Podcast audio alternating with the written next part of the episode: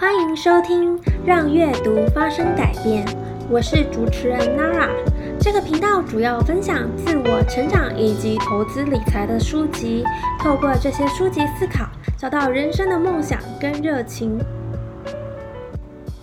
因为这是一个说话的节目，所以第一集要介绍的这本书是蔡康永的《说话之道》。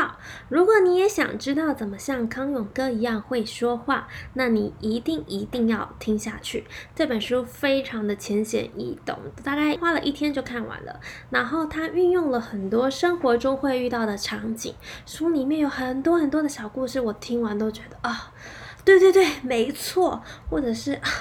难怪我讨这么讨厌那个人，原来是因为他不会说话，或者是有些人就是他邀约你，就是不想去，就是从小到大呢，从来没有人教过我们怎么说话。我真的觉得学校教育少了非常非常多课。教了我们数学、国文、化学、物理，但却没有教我们怎么说话。但是呢，人每一天都需要说话。就算你是一个边边边边边缘人，你还是必须跟同学、同事、家人说话。或者是你去了间餐厅，也需要跟店员说话。那你有没有发现，为什么有些人就是开心果？有他在的场合，每个人都很开心，人人都想要跟他待在一起。而有些人一说话就瞬间冷场，立马想逃走。所以，你有没有想过，听你说话的人他是什么样的心情？你说的话给别人什么样的影响？你的话就构成了别人对你的评价与影响。这本书里面总共有四十个故事，那我就挑了四个我比较有感觉的小故事跟大家分享。故事一，你说怎么样的话，就是怎么样的人。就像你老是觉得你自己是可怜虫，你就常会常常会说出可怜虫心态的话，说久了你就是可怜虫啊。当你嘴上爱抱怨，就会成为怨女；当你嘴上爱耍贱，就会成为贱嘴；当你常常说一些黄色笑话，就会成为色眯眯的怪叔叔。我们说出去的话是果，也有可能倒过来变成因，引导其他人怎么看待我们，认定我们是怎么样的人。故事二。不会 get over 让人接得下去的话。第一次约会，小明对小美说起他最爱的篮球，每次在网络上下注，我一定赌湖人队赢。小美说：“哦，篮球最无聊了。”如果小美呢不想要让话题结束，但又不想要聊篮球，这时候其实就可以借由篮球这个话题引导到其他生活的方向，例如。那小明，你一定常常熬夜看球赛喽，这样子就可以知道他的生活作息，或者是，呃，小明都下了多大的注啊？这样子你可以知道他的金钱观。另外呢，你还可以问他说，那小明以前看球赛的时候，女朋友都不会抱怨哦，这样子呢，可以间接知道他的感情史，或者之前女朋友不开心的时候，他都怎么样应对。所以其实有时候，呃，有一个你不喜欢的话题，其实你可以间接去引导到别的话题去。我觉得这算是一个蛮聪明的方法。故事三。烂话题就像默默闻到有人放了一个屁，就让它过去吧。不知道大家会不会，比如说在长辈聚会时，或是过年的时候，你常常会遇到有一些对方他就是滔滔不绝、自吹自擂。那如果对方又是长辈，你又不想听的时候怎么办？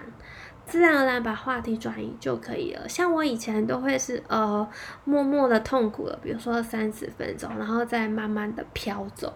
其实这样子非常的不礼貌，然后你自己也非常的不舒服。那书中的例子是，呃，有一个贵妇在滔滔不绝讲解她新家的瓷砖，然后这时候女主人一看苗头不对，就直接跟她说：“哦，对呀，王太太，我知道你最有品味了，嗯，那你们有没有告诉王太太，你们最近发现超好用的面膜啊？”这时候话题就自然转到面膜了。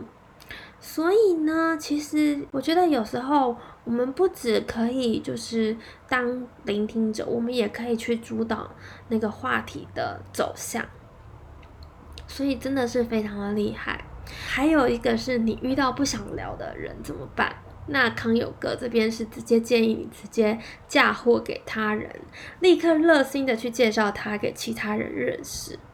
或者呢是以空间换取时间，往饮料桌或者是食物桌迈进，殷勤的帮他拿食物，然后就可以借由走来走去摆脱对方了。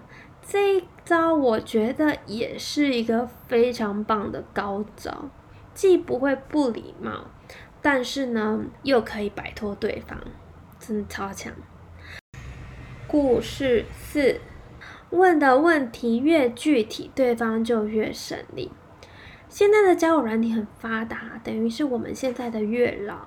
那在茫茫人海中呢，你要怎么找到对的人？其实一开始都非常尴尬，要么就是问兴趣、工作。那因为没有交集，就超级像警察零检。你家住哪？兄弟姐妹？台北？哦，平常兴趣看电影。有时候你一直回答，就会觉得啊，what the fuck，你谁呀？关你屁事，管这么多？你跟我又不熟，一直问问问。所以呢，如果呃问问题的人，他问的问题非常不具体，回答的人有时候可能懒得动脑筋思考，所以这方面有可能也是我们的错，因为我们就是没有跟他有一个交集，所以呢，我们可能就是简答，那他也不知道该怎么样继续那个话题。如果每一题都是是非题的话，对方都简答，气氛就会非常尴尬。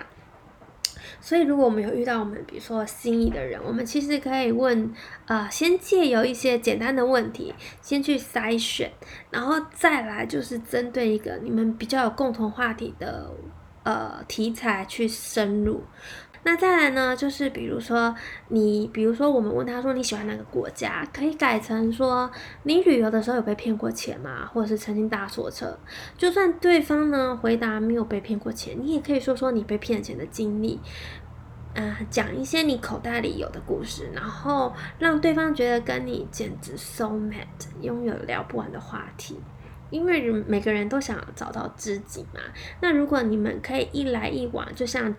丢接球一样，就会有聊不完的话。故事五，适度的挑衅人让谈话热络。生活中大家有没有遇到这种人？不管别人说了什么，他都会附和，没有自己的意见。乍听之下好像他是一个很好的听众，因为他老是，但是因为他老是没有表达出自己的意见啊，就好像对着墙壁练球，很难有火花。我个人觉得最经典的例子就是你问男朋友这件穿起来好不好看的时候，你拿 A 他说好看，你拿 B 他也说好看，然后你问他觉得哪个好看，他说都好看。是不是非常的呃无言跟翻白眼？所以如果有关于穿搭、外表什么这一些，我觉得你就不要再问他你男朋友跟你自己了，不要再问他说什么，哎，你觉得我今天有没有哪里不一样？就是你可能剪个刘海，但他根本就没有发现你那个刘海少了一公分。所以呢，这种关于穿搭或者是外表问题，我觉得问闺蜜。男闺蜜、女闺蜜都可以，还比较准一点。所以，如果我们在现实中遇到，不管你说什么，他都符合的话，有没有发现其实非常的难聊？就是他，你不管说什么，他都说嗯好，嗯对呀，但你们就没有这样子来往的互动。故事六，赞赏对方最渴望的部分，要怎么赞美对方到心坎里而不觉得虚伪呢？这个时候就要观察。例如桌面上放着他跟其他高官的合照，你就要赞美他。哇，经理，你人脉很广诶。如果放着儿子女儿的照片，你就要称赞。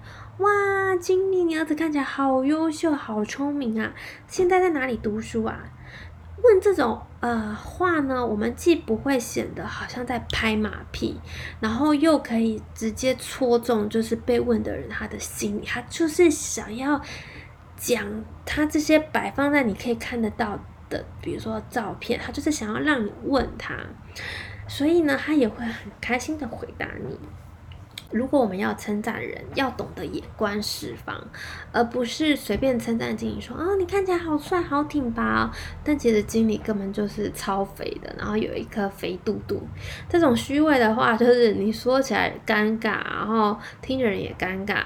然后旁边的人也觉得，我靠，这个人拍马屁也拍的太，太夸张了吧，好假，然后还会被同事讨厌，对不对？另外一个就是，如果你想要让人对你印象深刻，你这个时候就要运用到推理了。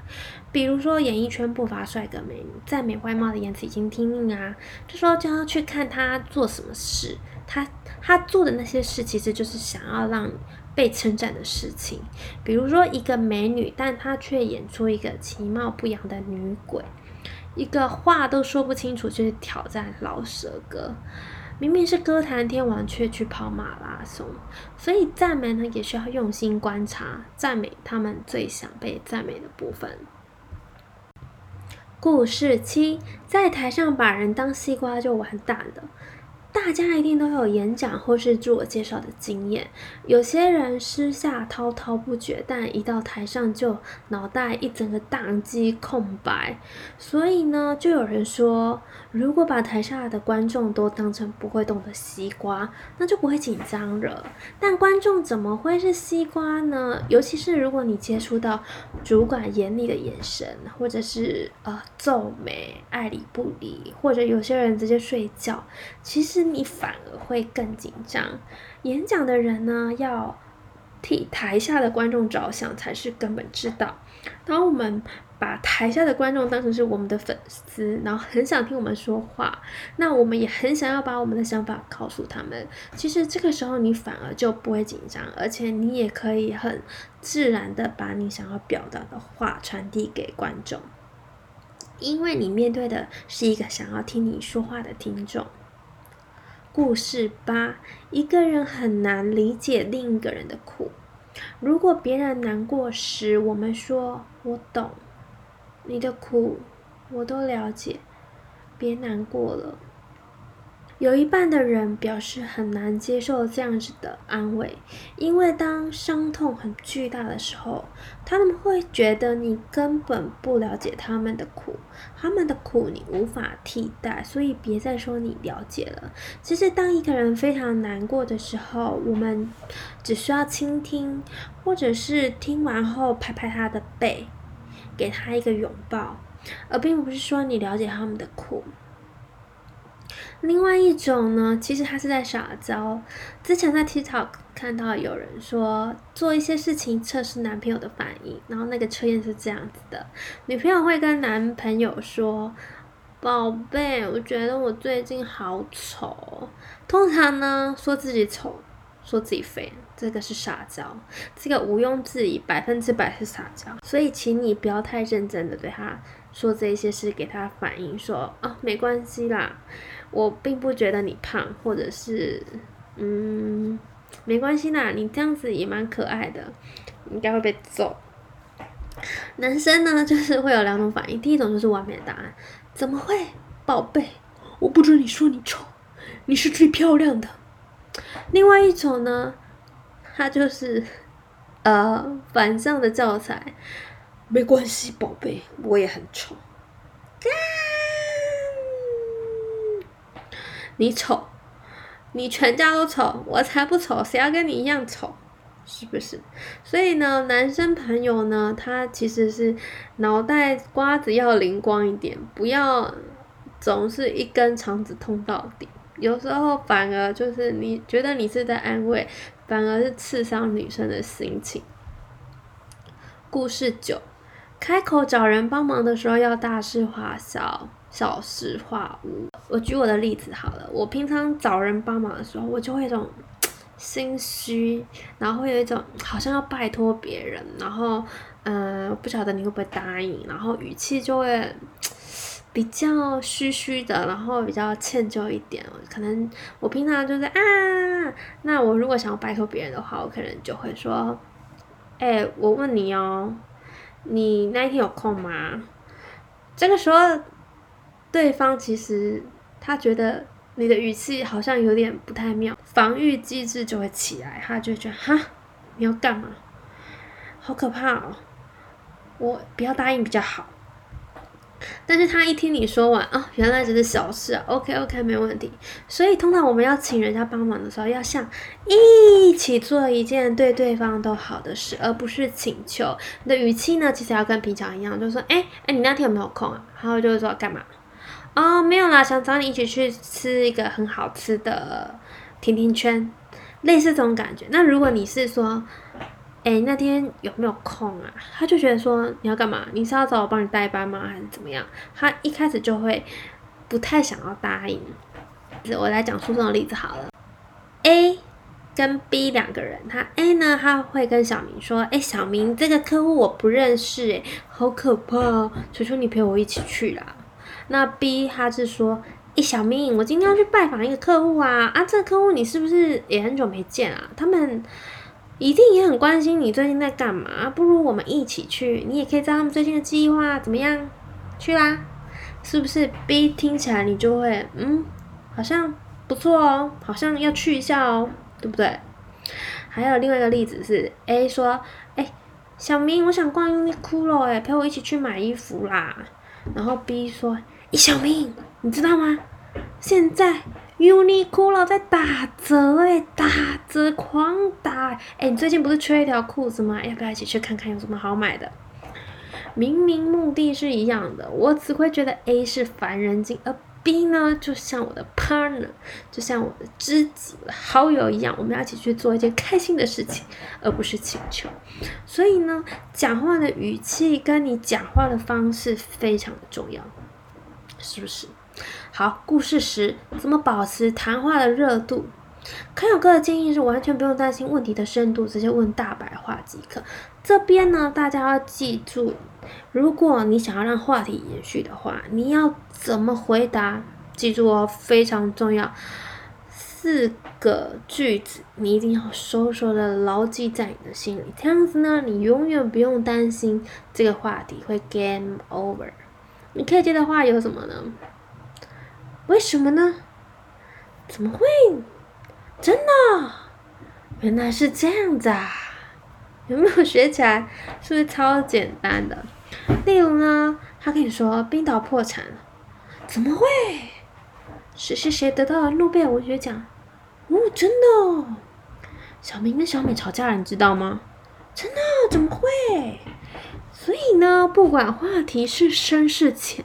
都可以用这些简单的问句呢，让这个话题保持热度。你不用刻意说用艰深的问句来回答，说哦哦，冰岛破产是不是因为利率偏高，有外债导致破产？谁知道？我根本就不知道。你只要说啊，是哦，怎么会？那个对方自然而然他就会为你解答了。好，今天就分享到这，这十个是我本人觉得最有感觉的故事。看的时候，我真的觉得说，哇塞，原来还可以这么应对啊！哦，原来那个人为什么这么受欢迎？为什么每个人都喜欢找他聊天呢？所以非常推荐大家可以去看看这本书。里面的例子都是日常生活中我们会遇到的例子，每天每天我们都会说话，如何让说的人舒服，听的人也舒服，这才是说话之道啊！一个长得好看的人，我们有可能会看腻，但一个懂得说话之道的人，跟他相处起来。一定很舒服。喜欢这个节目的话，请留下五颗星并推荐给好友们。有任何的想法或是想听的书籍，都可以留言给我哦。我们下集见，拜拜。